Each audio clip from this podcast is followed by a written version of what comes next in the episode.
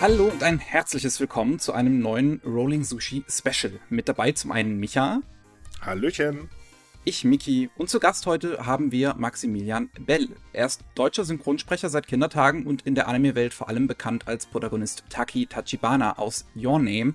Könnte dem einen oder anderen auch im Gedächtnis geblieben sein als Russell in Pixars Oben oder Aang im Live-Action-Avatar Der Herr der Elemente. Ein herzliches Willkommen an dich, Maximilian. Hallo, freut mich, dass ihr mich in eurem Podcast mit dabei haben wollt. ja, ähm, die Runde ist heute etwas äh, spontan entstanden, aber wir haben uns natürlich trotzdem vorbereitet. Und das Erste, was mir dann natürlich sofort auffiel, wie ist es dazu gekommen, dass du schon seit äh, Kind an im Synchronstudio stehst?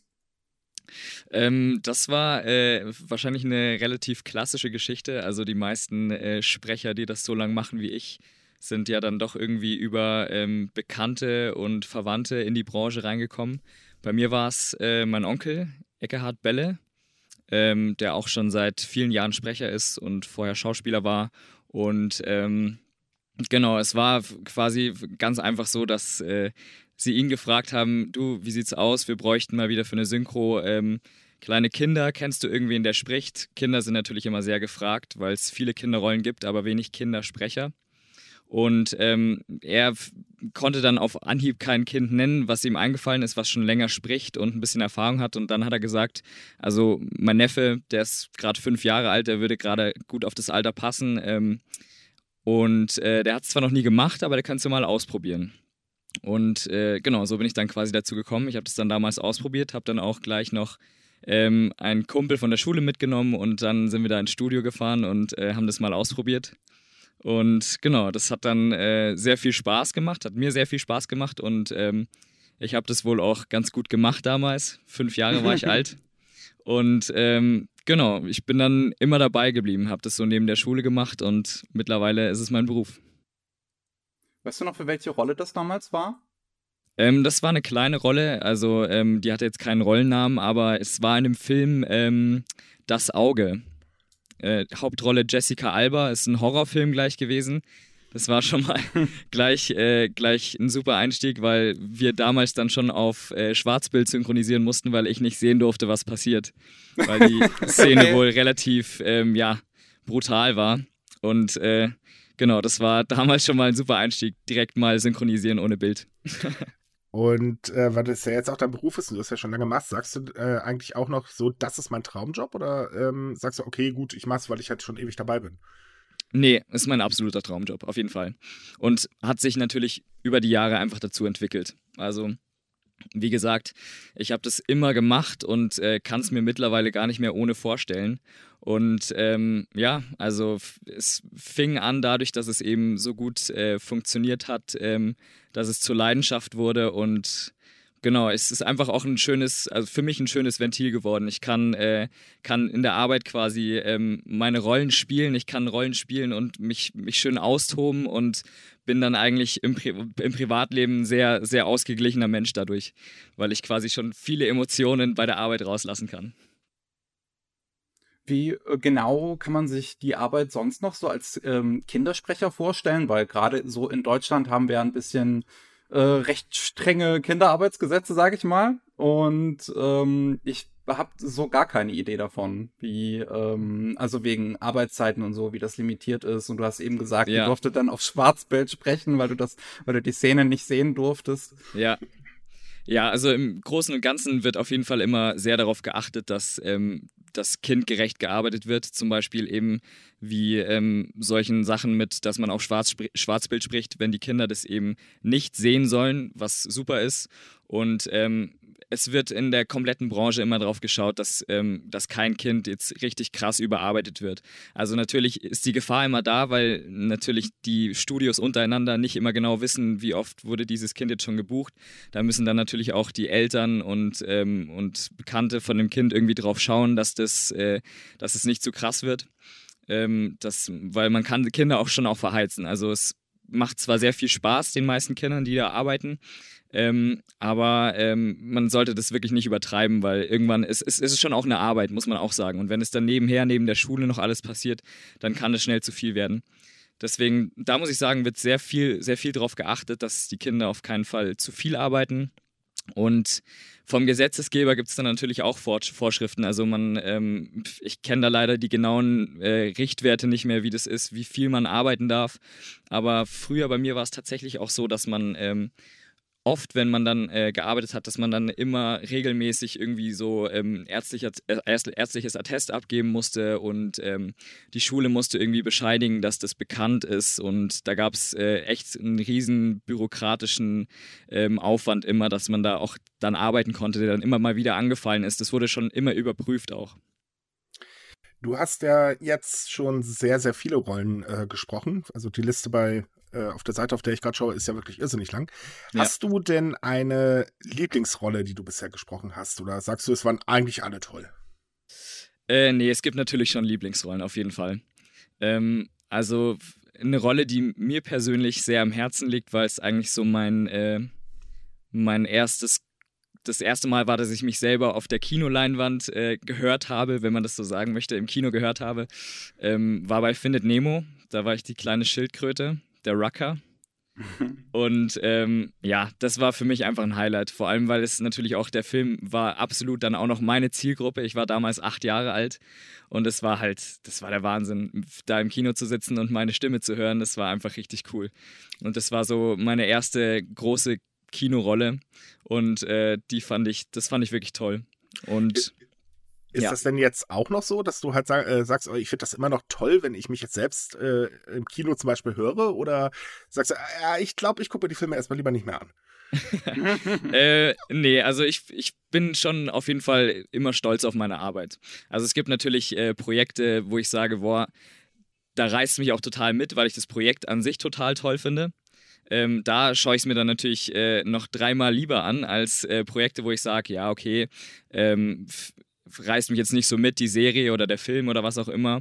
Ähm, aber man guckt sich, ich gucke mir gerne auch meine Arbeit an, weil ich im Nachhinein auch äh, mir überlege, okay, habe ich das cool gemacht und wie wirkt das im Gesamtkonzept? Weil wir im Studio haben ja dann quasi immer nur, ähm, sehen immer nur die Teile von unserer Rolle, aber man weiß dann im Nachhinein gar nicht, wie wirkt es eigentlich mit den anderen Rollen und wie ähm, ist die ganze Handlung. Man bekommt ja quasi nur den Bruchteil mit und deswegen schaue ich auch wirklich gerne dann die Sachen im Nachhinein nochmal an und ähm, gucke mir, wie das einfach geworden ist. Guck mir also, gerne an, ähm, Eine Sache, die ich zum Beispiel äh, von vielen äh, Leuten, die im Synchronstudio arbeiten, immer wieder höre, ist, dass sie gar nicht mehr dazu in der Lage sind, sich, ähm, ich sag mal, im Normalkonsum äh, die Sachen noch auf Deutsch anzuschauen, weil das äh, sonst immer halt schon ihr normaler Arbeitsumfeld ist und sie halt sofort alles irgendwie kritisieren würden und sonst was. Ja. Und äh, wie, wie sieht das bei dir aus? Du hast es ja jetzt gerade so beschrieben, als klinge das so, als wäre das jetzt bei dir nicht so das Problem. Nee, ist es auch tatsächlich nicht. Also ich kenne, ich spreche auch viel mit Kollegen drüber, schaut ihr, schaut ihr mehr Englisch, schaut ihr mehr Deutsch und äh, viele sagen dann, ja, ich, ich schaue dann auch tatsächlich äh, öfter mal gern Englisch, weil ich will nicht, äh, keine Ahnung, äh, schon wieder meinen Kollegen von da in der Rolle hören und die können sich dann irgendwie nicht so davon lösen. Ähm, mir persönlich geht es da ein bisschen anders. Also es ist ähm, schon so, dass ich äh, wenn ich was anschaue, eine Serie oder einen Film, dass ich dann erstmal irgendwie schon drauf höre, ah, wer spricht den, wer spricht den. Aber ähm, wenn, das dann, wenn ich dann mal weiß, wer wen so spricht ungefähr, dann kann ich mich auch davon lösen. Dann kann ich mich auch darauf konzentrieren. Und das ist, finde ich, auch so, das unterscheidet die, die richtig guten Synchros von den schlechteren Synchros, dass ich dann irgendwann abschalten kann. Und dann äh, bin ich auch voll in der Handlung drin und ähm, ja, ich finde es auch, äh, ich höre mir auch gern die Kollegen an, weil mich interessiert, wie, wie machen die manche Sachen zum Beispiel. Jeder hat ja so, so seinen eigenen Stil auch und ähm, wird dann irgendwie auch mal auf speziellere Rollen besetzt und passt der da gut oder hätte ich da jemanden anderen besetzt. Also es ist schon vor allem, vor allem mit Kollegen schaue ich gerne Synchros, weil man sich dann auch austauschen kann. Und ähm, du hast ja äh, normale Filme, in Anführungsstrichen, ähm, wie gesagt, das heißt Horrorfilme, ähm, bist aber auch im Anime-Bereich aktiv und äh, hast äh, bei ähm, Watch Dogs 2, wenn ich mich gerade nicht irre, mitgesprochen. Genau. Ähm, Finde ich mir jetzt lustig, weil ich das gerade mitbekomme. Ich habe das Spiel geliebt. Ähm, ja. Und ich weiß auch noch ganz genau, welcher Charakter. Haha, wie habe ich den gehasst? äh, äh, gibt es denn signifikante Unterschiede, wenn äh, zum Beispiel zwischen jetzt einer Hollywood-Produktion als Beispiel und einem Anime bei der Synchronisation? Hm, ja, es ist auf jeden Fall immer ein Unterschied, ob man jetzt ähm, einen Schauspieler spricht oder äh, eine animierte Figur. Und selbst unter den animierten Figuren gibt es ja auch noch Unterschiede. Also in den Animes gibt es ja tatsächlich die Animes, wo sich der Mund einfach nur auf und zu bewegt. Also, und dann gibt es ja teilweise auch noch Animes, die wirklich so krass auf Sprache animiert sind, dass es aussieht wie ein Schauspieler. Und ähm, es ist einfach für uns natürlich ein großer Unterschied, wie akkurat sind die Mundbewegungen. Die sind natürlich bei einem Schauspieler, werden sie immer äh, deutlicher zu sehen sein. Also man sieht einen Unterschied zwischen den verschiedenen Buchstaben, die gesprochen werden, viel deutlicher als bei einem Anime, wo der Mund nur auf und zu geht. Das ist quasi so der Unterschied. Und äh, wie ist der Unterschied bei äh, von einer Produktion zu einer Synchro zwischen Film und Serie? Weil so eine Serie braucht ja wahrscheinlich um einiges mehr Zeit. Ja. Ähm, also mit einer Serie finde ich pers persönlich, ich spreche sehr gern Serien, weil man einfach mit dem, mit dem Charakter viel mehr mitwächst. Also ähm, ich glaube, das ist auch so der Grund, warum äh, das das Genre Serie mittlerweile so beliebt geworden ist, nicht nur durch die Streamingdienste, sondern einfach, dass man in dem äh, in der Serie kann man die Entwicklung von einem Charakter viel ähm, viel besser darstellen, weil man viel mehr Zeit hat. Also wenn man sich jetzt überlegt, eine Serie mit ähm, zehn Folgen, a eine Stunde ist natürlich, das sind quasi, wenn man hochrechnet, um die ähm, um die sechs, sieben Spielfilme. Und mhm. da muss man sich überlegen, in, in einem Spielfilm hat man vielleicht die Handlung von, von einer Serie reingepackt und eingekürzt. Und da kann man natürlich die, die langsame Entwicklung des Charakters nicht so, nicht so gut mitnehmen wie in einem Spielfilm jetzt, wo das alles schneller gehen muss. Ähm, meine Frage zum Thema Kritik. Äh, es ist ja so, wir, es gibt ja sehr viele Fachleute unter Film, Anime und auch Game-Fans, mhm. die ja, äh, ja also Pseudofachleute in Anführungsstrichen, die ja sehr, sehr gerne kritisieren. Mhm. Ähm, Im Anime-Bereich ist das ja zum Beispiel äh, sehr häufig so, dass eine Synchro ziemlich zerpflückt wird. Ähm, ja. Wie gehst du mit dieser Kritik um? Äh, sagst du, ja, pf, okay, ist halt so, oder nimmst du dir das auch zu Herzen und versuchst dann halt auch eben dementsprechend dich ein bisschen anzupassen? Bevor wir zu der Frage kommen, würde ich tatsächlich nochmal einen Schritt ein bisschen weiter zurückgehen, und zwar, ob es mhm. überhaupt schon mal bei dir so ein irgendwie einen Backlash oder sowas gab, ob du sowas überhaupt schon mal mitbekommen hast. Dass ich, äh, dass ich Kritik bekommen habe? Ja, halt irgendwie einen größeren Backlash oder irgendwie sowas. Ähm, also, dass ich jetzt direkt irgendwie ähm, mal konfrontiert wurde mit Kritik aus der Fanszene, das kam noch nicht vor. Ähm, ich weiß nicht, ob ihr die Seite des äh, das Synchronforum kennt. Ja. Genau. Ja. Ähm, da äh, lese ich tatsächlich manchmal so aus Interesse rein, einfach mal um zu wissen, was die Leute so denken über bestimmte Synchros. Da ist das ja auch alles einzeln aufgelistet für die Projekte. Und ähm, Genau, also ich habe da jetzt auch noch keine direkte Kritik gelesen. Das Einzige, was ich äh, öfter jetzt schon gelesen habe, ist, ähm, ach ja, schon wieder, schon wieder Maxi Bälle besetzt auf eine männliche Hauptrolle in München. Das habe ich tatsächlich schon öfter gelesen.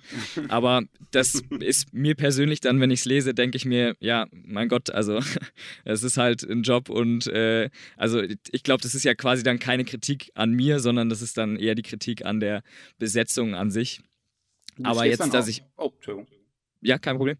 Ähm, aber jetzt, dass ich da mir irgendwie Gedanken mache, ah ja, okay, ähm, irgendwie die Leute sind nicht zufrieden mit meiner Arbeit, das hatte ich jetzt noch nicht. Du stehst dann auch nicht groß, also du setzt dich auch nicht groß unter Druck dann irgendwie, wenn du eine bekannte Rolle jetzt kriegst, irgendwas Großes, das du dann synchronisieren musst. Nee, also Druck mache ich mir da gar nicht. Es ist natürlich ähm, schon, es kommt auch immer so auf die Arbeitsumstände an. Man weiß schon vorher, okay, ist das ein großes Projekt oder ähm, mit wem arbeite ich zusammen und ähm, aber im Endeffekt ist es mittlerweile so, dass ich einfach schon so lange in der Branche arbeite. Ich kenne in München quasi äh, jeden, ich habe mit jedem Regisseur schon zu, zu, zusammengearbeitet, deswegen ist das schon mal gar keine Hürde. Ich, Hürde. ich kenne immer das Team komplett. Und ähm, genau, im Endeffekt äh, wird es halt einfach mit den Jahren mehr und mehr einfach zu einem Job, was natürlich nicht heißt, äh, dass man das dann nicht mehr so ernst nimmt wie früher, sondern ähm, man nimmt es quasi eigentlich fast schon noch ernster. Also es ist, wird wirklich zu einem Job und man sagt, okay, das ist jetzt, ähm, äh, damit verdiene ich mein Geld und ich muss dann auch Leistung bringen. Und ähm, aber das im Studio ist wirklich immer eine sehr entspannte Atmosphäre. Das liebe ich an unserer Branche, dass, ähm, die Leute wirklich alle sehr lustig sind und man hat immer viel Spaß bei der Arbeit. Und ähm, das hilft natürlich auch so das Große und Ganze drumherum zu vergessen. Und denn der schönste Spruch, wenn es um das Thema geht, so, ja, machst du den Druck, wenn du im Studio bist, ist von den, von den ganz vielen alt, ganz viele alte Sprecher sagen das so, ähm, ja, aber jetzt sag mal ehrlich, du bist ein Sprecher, du operierst nicht im offenen Herzen. Also bei uns geht es ja tatsächlich auch einfach muss man dann auch mal ganz ehrlich sagen, nur um eine Synchro. Wo wir eben schon von Geldverdienen gesprochen haben, äh, mhm. wie ist es denn mit der aktuellen Situation? So, also was machst du jetzt gerade? Weil ja die meisten großen Studios, soweit ich weiß, haben ja wegen Covid-19 geschlossen. Ja, äh, ja, klar, es ist natürlich gerade nicht leicht. Ähm, es gibt noch ein paar kleinere Studios, ähm, die arbeiten. Also das waren dann aber auch äh, die Sachen, die ich jetzt gemacht habe in der Zeit, ähm, waren einmal oder zweimal Voice-Over, wo es äh, an sich nochmal äh, schon mal weniger Ansteckungsgefahr gibt, weil kein Cutter mit im Studio ist. Ähm, und äh, das andere war, war Werbung. Da gibt es da gibt's auch keinen Cutter, sondern nur einen, der den Ton aufnimmt und den Kunden. Der war halt dann per, ähm, per Session-Link oder Skype oder was auch immer zugeschaltet. Deswegen war das kein Problem. Aber ja, äh, das war natürlich jetzt äh, ein Monat komplett, ähm, komplett lag alles brach. Also ich glaube, so um den 20. März äh, kam die Meldung, okay, die Studios machen alle zu.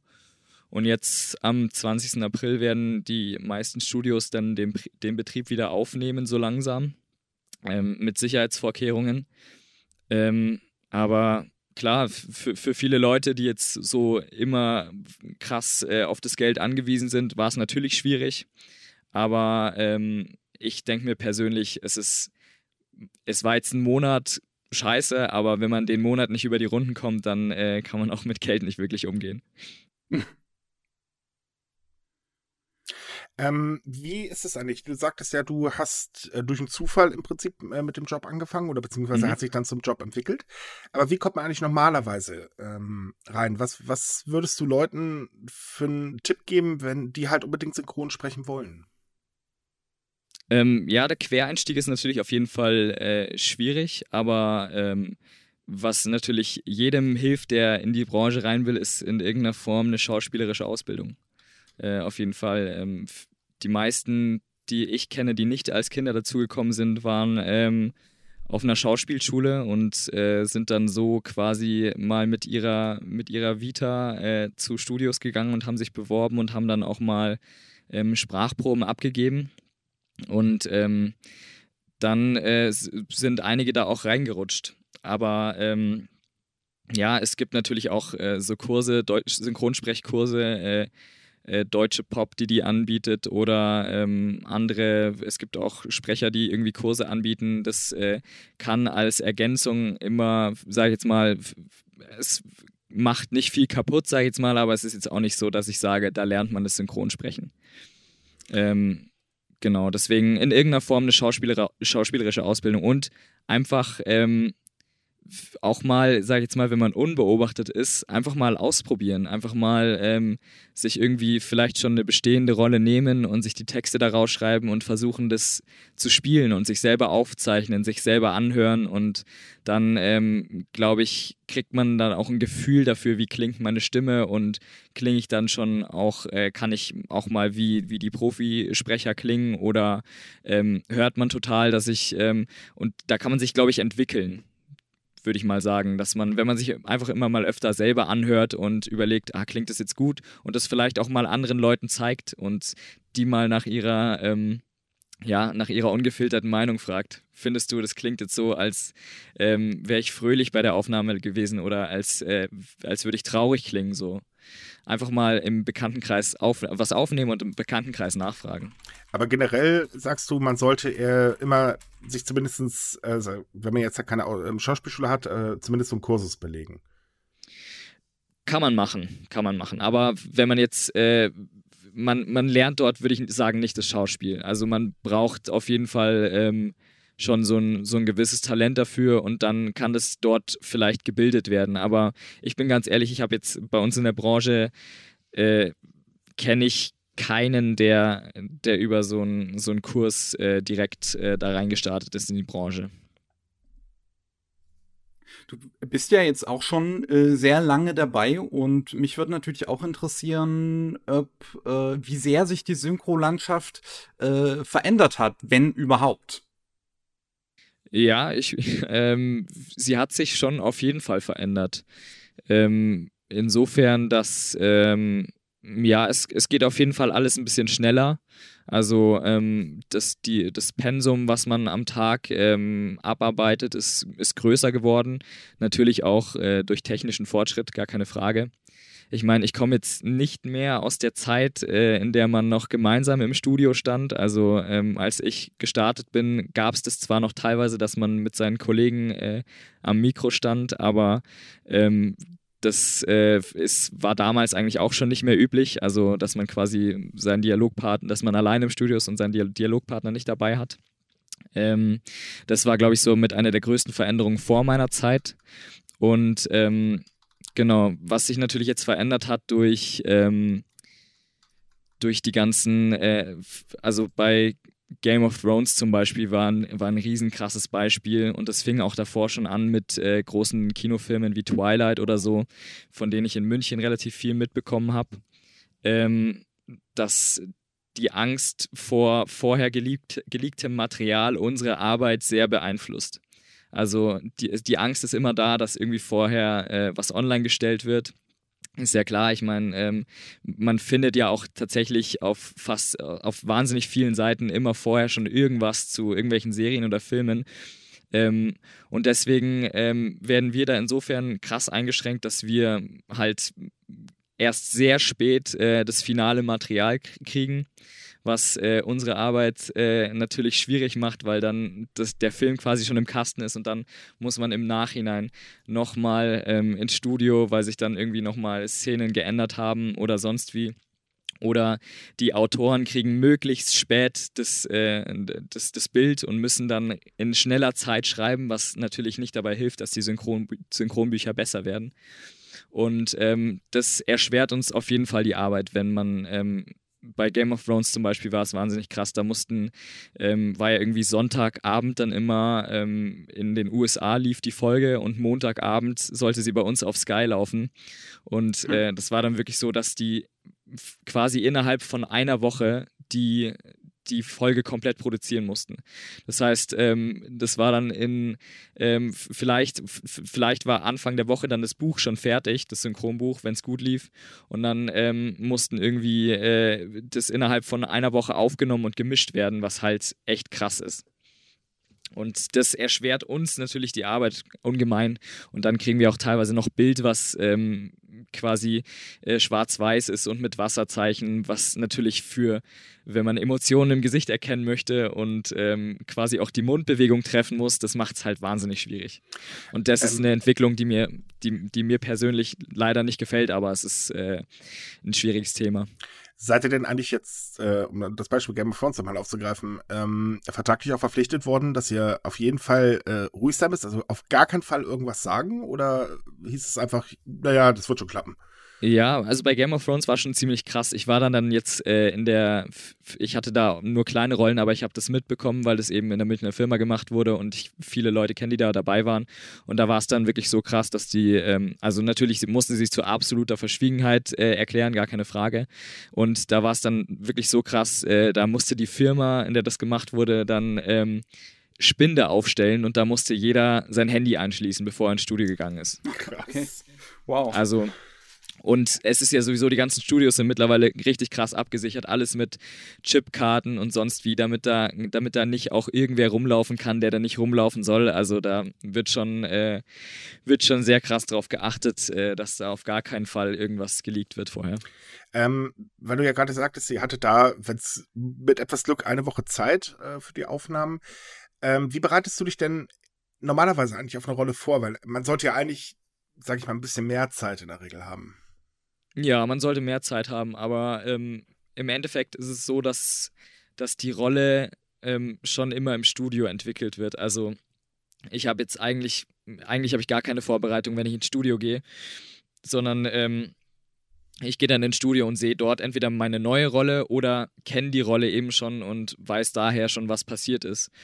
Ähm, manchmal kann es sein, ich hatte jetzt ähm, ein Projekt, ähm, die Serie heißt äh, The Good Doctor, die läuft auch noch. Und ähm, da war es tatsächlich so, dass ich mir ähm, im Voraus die Serie anschauen durfte auf Englisch, ähm, weil, die, weil die Rolle relativ ähm, schwierig war. In, insofern, weil der Hauptcharakter, den ich gesprochen habe, ähm, Autist ist. Und ähm, das war dann schon nochmal so was Spezielles. Das ist nichts, wo man jetzt ins Studio geht und sagt, das kann man einfach so abrufen, weil das halt nicht so zum Standardrepertoire gehört ähm, von einem Sprecher. Und deswegen konnte ich mir das vorher anschauen und konnte mich dann schon mal so ungefähr darauf vorbereiten, okay, wie, wie wollen wir das Ganze ungefähr anlegen und aber trotzdem war es dann auch dort im Studio quasi noch ein Prozess, wie, ähm, wie wir die Rolle dann entwickelt haben. Das ist dann auch meiner Meinung nach, ich habe jetzt letztens mal wieder die äh, Folge 1, 2 und 3 gesehen. Und ähm, meiner Meinung nach waren wir eigentlich erst ab der vierten ähm, Folge so richtig, so richtig drin in der Rolle. Und ja, das ist dann halt, sowas gehört dann auch zu einem Prozess. Ist genau dasselbe wie bei einem Schauspieler, wo man dann irgendwie, wenn man die ersten Folgen sieht, so sagt, boah, krass, da hatte er die Rolle vielleicht noch gar nicht so. Und ähm, wie, also du hast ja vorhin erwähnt, ähm, dass ihr ähm, also nicht quasi nicht alles zu sehen bekommt vom Film und ähm, auch wenn dann irgendwie nur bearbeitet oder so, weil es darf ja nichts gelegt werden und so weiter. Wie äh, schaffst du es dann, dich so schnell in diese Rollen quasi hineinzuversetzen, wenn du halt nichts erkennst und du musst äh, jetzt, du, du, du hast den Kontext gar nicht so richtig und es muss einfach jetzt Klick machen. So, wie, wie schafft man das, sich da so hineinzuversetzen? Ja, das ist auf jeden Fall natürlich äh, schwieriger, wenn das, wenn das Bild eben äh, nicht so gut ist. Ähm, aber im Endeffekt ist es auch genau dasselbe, wie wenn man jetzt äh, ein Projekt hat und äh, der Schauspieler, den man, den man spricht, äh, ist vielleicht jetzt nicht gerade der Beste. Dann muss man trotzdem immer noch das meiste rausholen, quasi mit der Sprache. Und ähm, aber im Endeffekt wird es trotzdem nie so gut sein, wie wenn man äh, einen Schauspieler hat, der halt überragend spielt, wo man das auch alles im Gesicht sieht und von dem quasi die Emotionen abnehmen kann. Aber grundsätzlich ist es äh, quasi einfach ja, jahrelanges Training, dass man äh, ins Studio kommt und äh, eine Emotion sieht und die sofort äh, abnehmen können muss. Also das ist, ähm, das wird dann auch erwartet von den Sprechern und ähm, genau, das, das muss man, muss man sich aneignen einfach. Und das ist dann, es gibt Tage, da klappt es super gut. Da geht man ins Studio und äh, spielt äh, jede Emotion auf einen Schlag sofort und kriegt es und glaubt sich's auch selber. Und manchmal gibt es Tage, da steht man im Studio und denkt sich, boah, irgendwie, heute ist, heute ist nicht mein Tag. Gibt's auch. Ähm, gibt es denn auch ähm, Genres, wo du halt sagst, ja, spreche ich nicht ganz so gerne oder äh, welche, wo du halt sagst, wow, sofort bin ich direkt dabei? Ähm, ja, schwer zu sagen. Also, dass ich irgendwas äh, gar nicht spreche, das, das kam bisher noch nicht vor. Also ich musste bisher noch nichts ablehnen, weil ich sage, boah, das Projekt äh, mache ich nicht. Weil im Endeffekt für mich, ich denke mir immer, ähm, es ist auch ein Job. Also wenn mir jetzt das Projekt nicht gefällt, dann ähm, ändert das nichts daran, dass mir die Arbeit Spaß macht. Und ähm, genau deswegen bin ich auch bei Projekten, die mir jetzt nicht so gut gefallen, mache ich die trotzdem. Ähm, und Projekte, wo ich sofort am Start bin, ist, ähm, ist schwierig. Also, äh, oder Genres, wo ich sofort am Start bin. Also ich äh, spreche auf jeden Fall, ähm, ich spreche sehr gern äh, real auch, also Schauspieler. Ich, ich, ich liebe es, äh, auf, auf, Schauspieler zu sprechen, einfach weil man da äh, emotional, finde ich, noch ein bisschen, bisschen mehr abnehmen kann. Und ähm, ja, Genre an sich würde ich jetzt sagen, keine Ahnung, vielleicht, äh, ich, ich mag's ich, ich, ich mag lustige Serien. Ich lache gern, wenn ich Serien schaue. Und deswegen, ähm, wenn es irgendwie um äh, Sitcom würde ich jetzt nicht direkt sagen, ähm, sondern wenn es um, um eine andere Art von äh, humoristischer Serie geht, dann äh, freue ich mich schon immer, wenn ich da im Studio mit dabei sein kann. Hast du auch mal was mitgesprochen, egal ob jetzt Film oder Serie, was dir eigentlich persönlich selber gar nicht gefiel? Ach ja, es ist, ich glaube, das sind dann mehr so Sachen, wo ich mich einfach nicht als die Zielgruppe sehe. Also es gibt dann schon ähm, manchmal irgendwie, also wenn ich jetzt in meinem Erwachsenenalter äh, Kinderserien spreche, dann gibt es Kinderserien, wo ich sage, boah, krass, die sind total süß und toll gemacht und wirklich kindgerecht. Aber dann gibt es auch Kinderserien, wo ich mir denke, boah, das ist einfach nur stumpf. Also da, da verblöden die Kinder ja. Und dann, und dann stehe ich da drin und ähm, mach dann und habe dann halt eine Charge und muss vielleicht irgendeine quieke Stimme machen. Und ähm, dann denke ich mir vielleicht auch manchmal so, pff, okay, ja, äh, ist jetzt nicht gerade so mein Ding, aber ähm, nee, im Endeffekt, ähm, das ist, finde ich, das Schöne an dem Job, was mir so gut gefällt ist, dass selbst wenn einem das Projekt nicht gefällt, macht die Arbeit an sich trotzdem sehr viel Spaß. Einfach weil das immer eine, immer eine schöne Aufgabe ist, ähm, die Emotion, die dargestellt wird, ähm, so zu übertragen mit der Stimme und dann das Timing zu treffen. Also das ist jeder, jeder einzelne Take ist für mich wie so eine, wie so eine kleine Aufgabe und wenn die gelöst ist, habe ich, dann gibt es so ein kleines Glücksgefühl. Das ist einfach dann auch bei einem, auch bei einem Projekt, was mir nicht so gut gefällt, äh, macht die Arbeit trotzdem dadurch sehr viel Spaß. Und wie ist das, wenn jetzt ein Film sich äh, als Flop entwickelt? Nimmt dich das eigentlich mit? Also speziell zum Beispiel Herr der Elemente, ähm, eigentlich ein tolles Franchise, aber der Film war ja, ja leider ein totaler Reinfall. Ähm, sagst du halt dann auch, ah, verdammt, äh, schade eigentlich? Oder bist du dann, oder betr betrifft dich das dann halt auch? Oder trifft dich das auch? Ähm, ja, also ich freue mich natürlich grundsätzlich immer, wenn irgendwas, bei dem ich mitgewirkt habe, ein Erfolg wird. Aber ähm, im Endeffekt ähm, denke ich mal, ich habe zwar schon als Sprecher in gewisser Weise einen Einfluss darauf, aber äh, ich kann, ich kann keinen, keinen Film, der vielleicht im Original schon nicht so gut war, äh, zu einem Hollywood-Blockbuster machen. So sehe ich das halt dann einfach. Also ich denke mir, ähm, solange ich mit meiner Arbeit zufrieden bin und sage, ich habe mein Bestes gegeben und äh, das, das tue ich immer, also ich versuche es zumindest immer, ähm, dann, dann sage ich, okay, das ist cool und ähm, ich, ich hätte es nicht besser machen können. Und ähm, wenn das Projekt dann Flop wird, dann ist es schade, aber dann äh, sehe ich, seh ich da jetzt nicht so das Problem, dass ich irgendwie denke, ah, hätte ich vielleicht noch mehr machen können, weil, wie gesagt, man, äh, so blöd gesagt, es klingt jetzt scheiße, als würde ich mich über, über Filmemacher stellen oder so, aber man kann halt manchmal aus Scheiße auch einfach nicht Gold machen.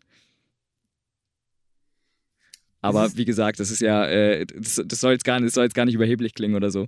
Aber ähm, es gibt eben Projekte, die, die halt nicht so gut sind und da können wir dann äh, in der Synchro äh, auch teilweise nicht mehr viel retten. Es geht ja dann auch bei den Projekten, wir sind ja im Endeffekt, muss man ja auch sagen, nur die, die das Ganze übersetzen, aber wir können ja die Handlung nicht ändern oder sonst wie. Gab es auch schon mal ähm, beziehungsweise die Frage so gestellt, was war für dich die schwierigste Rolle, die du bisher machen musstest, was dir wirklich ähm, Arbeit abverlangt hat, also so, so, so richtig. ja. Ja, das, das wäre auf jeden Fall die, ähm, die Rolle von äh, The Good Doctor, wo ich den autistischen Arzt gesprochen habe. Das war auf jeden Fall, ähm, sag ich jetzt mal, insofern einfach Arbeit, weil äh, weil wir die Rolle richtig erarbeiten mussten und irgendwie sagen mussten, okay, wir müssen, wir müssen da, das, das muss schon, das darf nicht nach Standard klingen, sondern das muss was Spezielles werden. Der muss anders klingen als die anderen Leute. Weil der Schauspieler im Original, ähm, Freddie Highmore, ähm, der macht es auch so grandios und du, man, man, sieht es, man sieht es in der Rolle, ähm, wie, wie der einfach komplett anders wirkt und die ganze Serie ist darauf gestützt, äh, auf äh, seinen Problemen, die er im sozialen Bereich hat und äh, das äußert sich alles in der Sprache. Und da, sage ich jetzt mal, ähm, war schon so im, im Vorhinein, als wir darüber gesprochen haben, wussten wir schon, okay, wir müssen uns da wirklich richtig Mühe geben, weil das, ähm, das muss was werden. Und die Serie läuft ja auch auf, äh, auf Sky und ähm, es hat weltweit relativ großen Erfolg und deswegen war klar, okay, ähm, das, da müssen wir uns wirklich reinhauen. Und äh, das war schon Arbeit und äh, der, da muss ich dann auch sagen, da gibt es dann auch teilweise Stellen, wo er ähm, mit medizinischen Fachbegriffen loslegt, äh, wo ich dann, äh, sage ich mal, die Augen aufreiße, wenn ich das im Dialogbuch lese, was ich da, äh, was ich da gleich äh, sprechen muss und dann auch noch, muss es auch noch so klingen, als hätte ich eine Ahnung davon.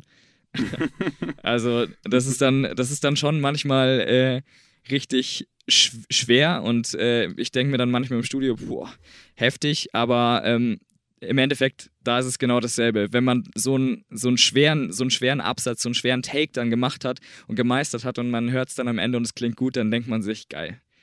Besser geht's nicht. Ähm, meine ganz andere Frage. Und zwar äh, sind ja manche Synchronsprecher, die haben ja einen festen Charakter, den sie sprechen. Also zum Beispiel jetzt, nehmen wir mal Bruce Willis, der, äh, die Stimme ja. ist ja wirklich überall zu erkennen, besonders nachher auch in der Werbung. Da lacht man sich ja teilweise scheckig, wenn man ihn hört. Ist es ja. denn für dich eigentlich auch so ein Ziel zu sagen, so, ich will die Stimme von irgendeinem Schauspieler einfach fest werden? Ja, das wäre natürlich sehr schön, auf jeden Fall, gar keine Frage.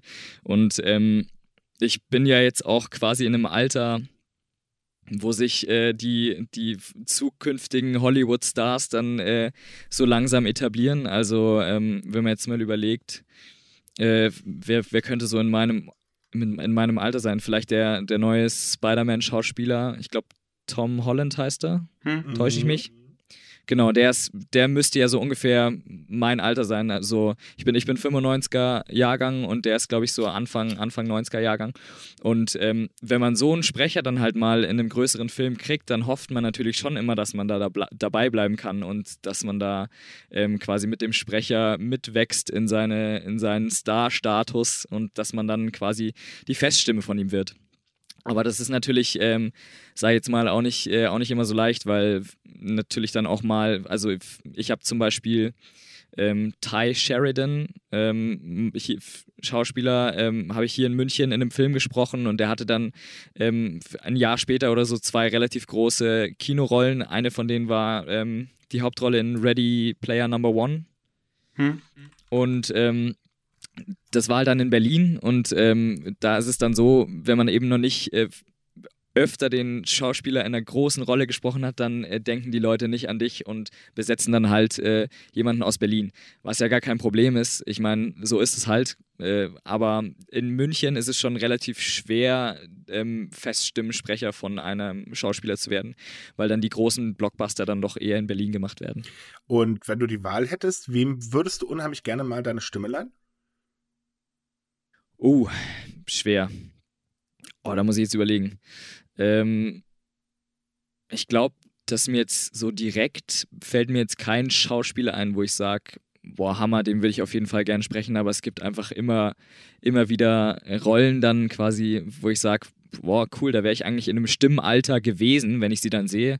Das, das wäre cool gewesen, den zu sprechen. Also Ty Sheridan zum Beispiel, ähm, äh, den hätte ich gerne behalten. Und Ready, Ready Player Number One fand ich auch einen coolen Film. Äh, deswegen wäre das cool gewesen. Aber wer mir natürlich wirklich am Herzen liegt, äh, durch die Serie jetzt vor allem, ist ähm, Freddie Highmore eben von The Good Doctor. Der ist mir jetzt gerade noch eingefallen. Wenn ich den mal behalten könnte und ähm, dann auch in vielen Jahren noch ihm die Stimme leihen dürfte, dann äh, wäre ich schon sehr froh. Das wäre echt richtig cool. Ähm, du sagtest ja gerade bei meiner vorherigen Frage, dass ähm, so eine feste Stimme äh, auch dazu führt, dass man halt ein bisschen äh, mitwächst, also auch, äh, ich sage es mal, Bekanntheitsgrad technisch. Ja. Ähm, wenn ich jetzt mal kurz nach Japan switche, da sind ja die Synchronsprecher wirklich totale Stars. Mhm. Würdest du dir das für Deutschland auch wünschen oder zumindest, dass ein bisschen mehr Aufmerksamkeit in diese Richtung auch geht und nicht immer nur äh, größtenteils in die Kritik, was wir ja hier sehr viel haben? Mhm. Ähm, ja, schwer zu sagen. Ich glaube, ähm, es, ist es ist irgendwie die, die Frage, man weiß nicht genau, wie, ähm, wie entwickelt sich das Ganze dann? Also wenn man jetzt, wenn ich jetzt so einen, so einen absoluten Star-Status hätte, ähm, fände ich jetzt, glaube ich, auch nicht so geil. Also ich finde schon, find schon irgendwie ganz cool, dass ich halt meine Arbeit machen kann und ähm, dann irgendwie abends meine Ruhe habe. Ich weiß nicht, wie krass ist das in Japan? Werden die Leute Extre da auf der Straße erkannt? Ja, definitiv. Ja? Das sind ganz, ganz große Stars. Da herrscht ein totaler Rummel. Es gibt eigene Zeitschriften äh, extra nur darüber und man mhm. verfolgt ihr Leben und so weiter und so fort. Das ist okay, quasi, krass. es ist so, als ob da jeder Brett Pitt wäre, sozusagen. Ja, so könnte man okay. das sagen. Okay. Ja, du, wenn es ähm, wäre vielleicht mal interessant, aber ich glaube ehrlich gesagt, dass, ähm, dass, dass das für mich nichts wäre, sondern dass ich mir eher denke, ja, also ich denke mir da eher, ehrlich gesagt eher so, ja, lieber meine Arbeit so blöd gesagt, im Unbekannten machen und dann abends meine Ruhe haben. Es ist natürlich klar, wenn, wenn jetzt irgendwie ähm, mit Bekanntheitsgrad würde natürlich wahrscheinlich auch so ähm, die Vergütungsstruktur ein bisschen aufgebessert werden, weil man dann einfach mit wachsender Bekanntheit noch weniger wegzudenken ist von den Fans Und ähm, dann würden wir, keine Ahnung, vielleicht mehr Geld verdienen, aber im Endeffekt denke ich mir immer, ich, also ich bin ehrlich gesagt zufrieden, so wie es ist. Und ich glaube, dass es den meisten Sprechern auch so geht, dass, ähm, dass äh, sie eher sagen, okay, ich es gibt ja auch manche, die den Weg vor die Kamera suchen, aber der Großteil sagt eigentlich eher, nö, ich bin schon ganz froh, dass ich da in meiner dunklen Kabine sitze und dass ich meine Arbeit machen kann. Das und dann, ist jetzt gerade witzig, weil du ja die Kamera anhast. ja, genau. Gut, also müssen wir die Fans jetzt enttäuschen. Es ist jetzt nicht geplant, dass irgendwann äh, Musik rauskommt oder sowas. nee. Nee, ehrlich gesagt nicht. Also ich singe sehr gern, aber äh, ich bin leider noch nicht bereit, äh, eine Single zu veröffentlichen. Also doch lieber unter der Dusche, ja? Ja, ja, auf jeden Fall. Da ist, da ist die Akustik besser. Musstest du für einen Film oder eine Serie schon mal singen? Äh, ja, kam schon vor. Ähm, und ich mache das auch wirklich gern. Also ich singe sehr gern und ähm, würde mir auch wünschen, dass äh, ich öfter singen darf, wenn es Gesangsparts gibt. Ähm, aber wenn es natürlich extrem anspruchsvoll wird, dann äh, muss man dann doch immer auf Profisprecher zurückgreifen ähm, äh, auf Profisprecher, sage ich schon, auf Profisänger. Hm. Und ähm, deswegen bin ich tatsächlich auch am überlegen, ob ich äh, vielleicht mal Gesangsunterricht nehme, um mich in der Richtung auch mal weiterzubilden. Kommt es denn auch öfters vor, dass ähm, wenn du rausgehst, einkaufen oder so vielleicht, dass man dich dann auf deine Stimme anspricht? So, du bist doch die Stimme so und so? Ja, äh, nee, ist, ist, mir, ist mir bisher noch nicht passiert. Äh, und ich, ich höre das auch von Sprechern sehr selten. Also da muss man dann schon eine sehr markante Stimme haben. Keine Ahnung, wem es wahrscheinlich öfter mal passiert ist, Santiago Ziesmer. Hm. mit der, der, der Spongebob-Sprecher. ja, klar. Der ist ja, der ist ja mal absolut, also den kann man ja nicht überhören. Auch in der, an der Supermarktkasse in der Schlange nicht. ähm, ja. Äh, aber ja, ist mir persönlich noch nicht passiert, was mir tatsächlich öfter passiert und äh, das ist dann so, wenn ich, wenn Leute fragen, okay, was machst du und ich erzähle dann, dass ich Synchronsprecher bin, dass die äh, im Nachhinein sagen, ach ja, deswegen, deine Stimme kam mir irgendwie bekannt vor. Aber ich weiß, ich weiß ehrlich gesagt immer nicht, wie ernst ich das nehmen kann, ob das dann nur so ein Spruch ist, den man halt dann, den man halt dann raushaut. Und was man dann oft auch noch hört, ist so, ah ja, hört man, du hast wirklich eine super Aussprache. okay. Finde ich auch immer sehr gut. Oh ja, können wir dich für den Podcast einstellen? ja. Ah. oh, herrlich. Okay, dann äh, mal kommen wir doch mal ein bisschen zu den peinlichen Momenten. Äh, gibt es eine Szene, wo du, oder beziehungsweise eine Aufnahme, wo du sagst, oh Gott, ey, da hab ich mich ja total verfranst. Also, mal ganz doof gesagt, was war bisher dein schlimmstes Outtake? Mein schlimmster Outtake? Ähm, Ach, eigentlich, äh, eigentlich ist es relativ lustig in meinem Studio. Es gibt natürlich äh, peinliche Situationen, ähm, die man, die man äh, vielleicht am Anfang, die, die, als ich so im jüngeren Alter war und noch nicht so sicher war als Sprecher, die ich vielleicht noch nicht so gern gemacht habe, ähm, das ist immer so, irgendwie so, wenn es dann, wenn es dann intim wird, äh, Romantik oder sowas, finde ich immer, fand ich immer schwer früher. Aber mittlerweile ist es so, dass, ähm, dass man halt einfach mehr so einen Bezug zu dem Job kriegt und weiß, okay, es ist ein Job und ähm, dann, dann weiß man einfach, okay, man, man spielt hier nur und jeder weiß, dass du für die Rolle spielst und deswegen fällt da auch jegliche Peinlichkeit, die man vielleicht äh, fühlt, fällt dann ab. Also man äh, hat halt dann auch, wenn mal irgendwie äh, in, äh, wenn es eine Sexszene gibt, dann äh, ist es kein Problem. Dann äh, steht man halt im Studio ganz alleine und rechts von einem sitzt der Cutter und dann muss man da halt, muss man da halt losstöhnen. Das ist halt so. Aber. Muss ich ganz ehrlich sagen, stelle ich mir das auch schwierig vor. Ich würde mich totlachen. Ja, es ist, es ist auch schwierig, aber das ist, das ist halt so, äh, da, da ist halt dann auch äh, die Professionalität im Studio da, dass dann äh, quasi, also dann wird halt zwischendrin vielleicht drüber gewitzelt oder so, aber ähm, während der Aufnahme ist es dann auch wirklich so, dass dann äh, keiner irgendwie äh, total ins, äh, ins Lachen ausbricht und ähm, das ist dann kein Problem. Und ähm, ja, dass ich jetzt irgendwie mal äh, eine Aufnahme hatte, wo ich sage, boah, mein schlimmster Outtake, ähm, fällt mir jetzt nichts ein. Mir fallen nur, äh, also es gibt immer wieder lustige Sachen, dass man einfach absolut äh, verrückte Versprecher hat. Ähm, ich überlege gerade, ob mir irgendwas einfällt. Aber manchmal ist es lustig, dass man in, einem, in, in den Sätzen irgendwie Worte vertauscht und äh, dann ist der Satz fertig und äh, man hat ihn und es ist einem selbst gar nicht aufgefallen und dann sagt der Regisseur so, ja, was hast du da gesagt? Und dann sagst du, wie, hä, was habe ich gesagt? Und dann wird es dir nochmal vorgespielt und dann hörst du, dass du den Satz komplett verdreht hast. Das ist, das ist dann immer sehr lustig. Aber mir fällt jetzt leider kein konkretes Beispiel ein. Und äh, wenn du eine Rolle synchronisierst, ähm, fallen dir dann eigentlich auch Logikfehler auf, wo du halt sagst, äh, Leute, was, was macht ihr da mit der Handlung? Das passt doch von vorne bis hinten nicht. Und macht das das dann halt schwerer, die äh, Rolle zu synchronisieren? Oder sagst du, ja gut, okay, ist halt so, muss ich jetzt durch? Ja, klar, es gibt natürlich äh, immer wieder mal Logikfehler. Ähm, aber man kriegt dann so, man kriegt einfach irgendwann so eine, ähm, wenn es am Anfang mal auftritt, dann überlegt man vielleicht, ah, okay, verstehe ich vielleicht irgendwas noch nicht, wird es irgendwie am Ende aufgelöst oder so. Aber wenn es dann häufiger auftritt, dann merkt man einfach, okay, da ähm, steckt jetzt einfach, äh, stecken jetzt einfach mehrere Fehler drin und wir können ja dann an dem Film nichts mehr ändern. Wir können nur schauen, dass wir vielleicht mit der Synchro noch irgendwie ein bisschen was retten, aber den Sinn dürfen wir ja auch nicht immer komplett verändern.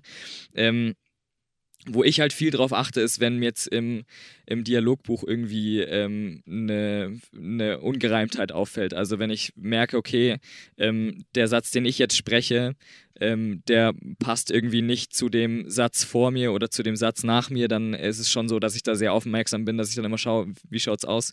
Müssen wir da vielleicht noch was ändern, damit das dann zueinander passt? Also da ist, äh, da ist der Augenmerk, liegt, liegt der Augenmerk eher drauf. Ähm, wie ist das denn in der ähm, Szene so in sich vielleicht? Also ähm, deiner Familie bist du ja nicht der Einzige, der Synchron macht. Mhm. Äh, dein Onkel ist Synchronsprecher, deine Schwester ist Syn äh, ja, deine Schwester ist Synchronsprecherin und ja. wirst du öfter darauf äh, angesprochen und stehst du vielleicht oder hast du das Gefühl, teilweise in deren Schatten zu stehen oder werdet ihr alle auf einer Ebene be betrachtet?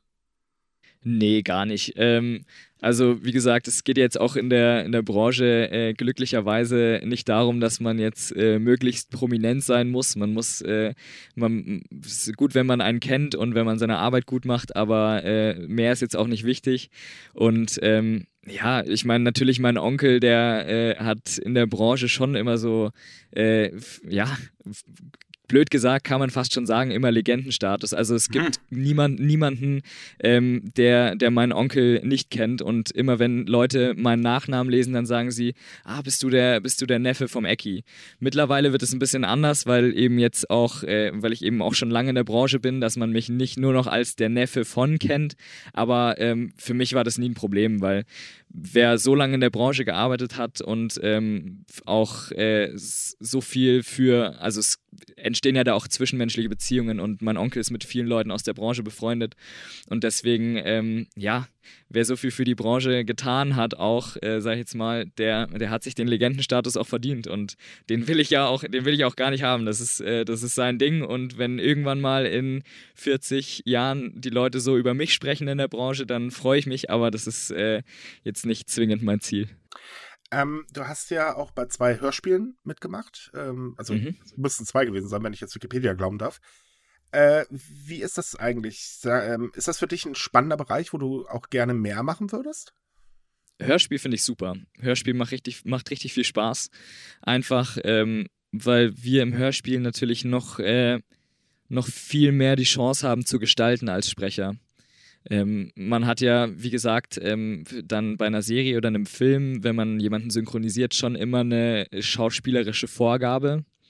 Und ähm, man, man muss möglichst nah ans Original rankommen, kann vielleicht auch manchmal, in manchen Fällen es ähm, mit der Synchro ein bisschen besser machen. Ähm, natürlich kann man es auch schlechter machen, mhm. aber ähm, beim Hörspiel ähm, spielt man was, das noch, das noch nie jemand gesprochen hat. Also das ist nur geschriebenes Wort und ähm, man muss dann daraus die Rolle erschaffen und das, das macht schon sehr viel Spaß. Und was beim Hörspiel natürlich äh, noch äh, ein wahnsinniges Plus ist, dass man eben mit seinen Spielpartnern dann meistens im, in einem Studio steht. Und das macht das Spiel natürlich deutlich leichter. Man steht dann da und äh, hat seinen Dialogpartner und weiß, worauf reagiere ich jetzt. Und man kann sich dann auch in der Szene, man macht ja dann komplette Szenen und nicht nur einzelne Abschnitte, kann man sich richtig gegeneinander ähm, hochspielen und aneinander hochspielen. Das ist der Wahnsinn. Da merkt man dann, wie der eine irgendwie total energisch dagegen geht und dann merkt man, boah, okay, jetzt wird es intensiv, jetzt muss ich auch richtig reingehen, damit es zueinander passt.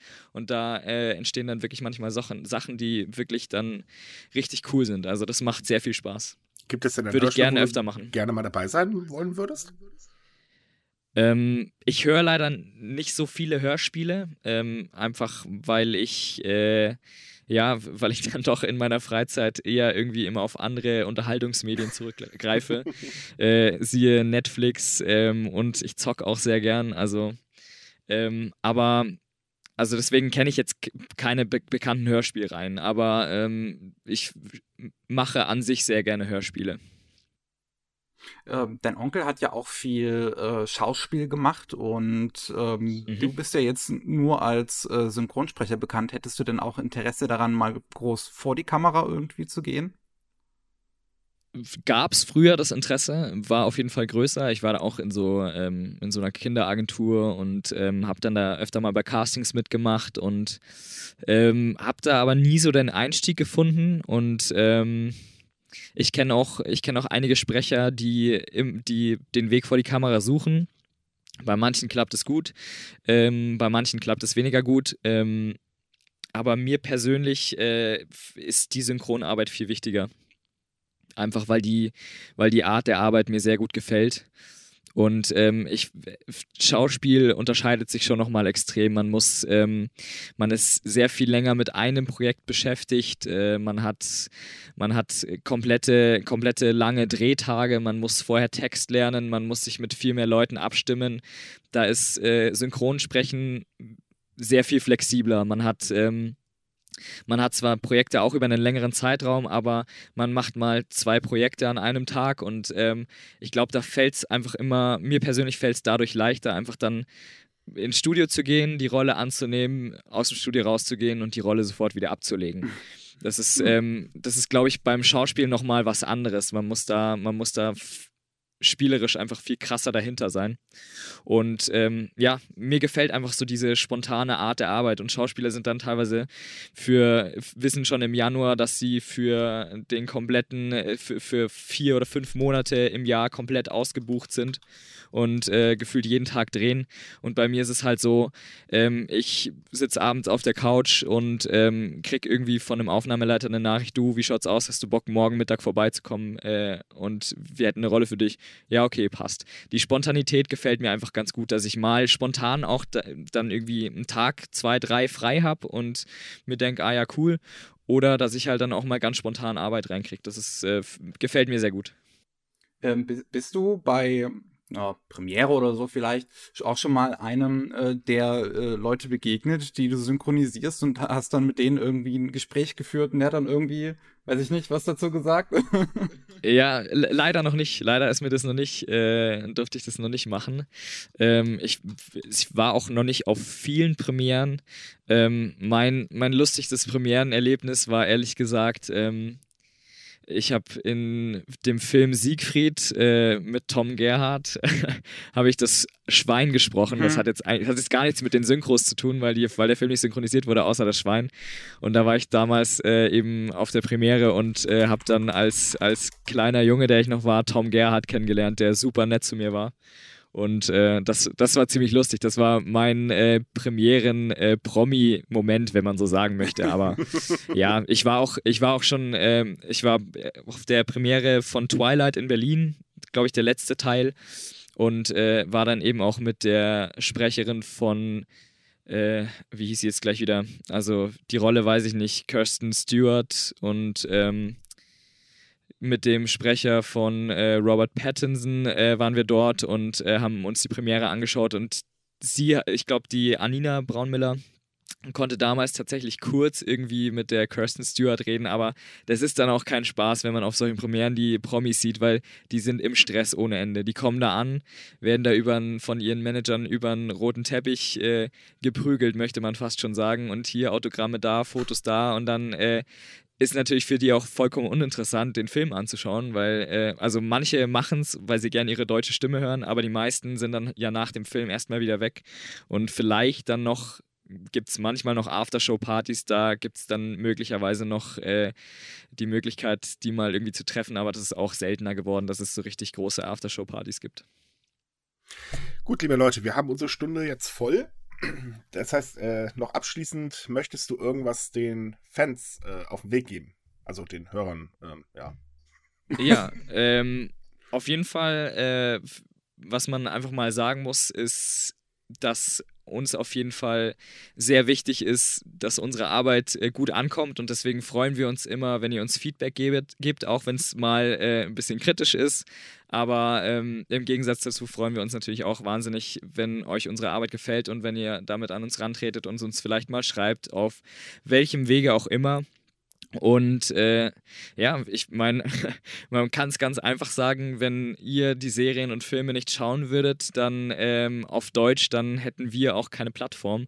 Und deswegen ähm, freue ich mich, dass es immer noch viele Fans gibt, die ähm, gern Synchros schauen. Und äh, deswegen würde ich sagen, äh, bleibt dran und ähm, genau. Schaut, ja. schaut weiter viel. Dann vielen Dank für dieses sehr spontane Interview. Ja, kein Problem. Vielen Dank euch. Äh, liebe Leute, wir wünschen euch wie immer eine schöne Woche. Schaut bei sumika.com vorbei und natürlich hören wir uns nächsten Mittwoch zur regulären Folge wieder. Bis dann. Ciao. Tschüss. Ciao.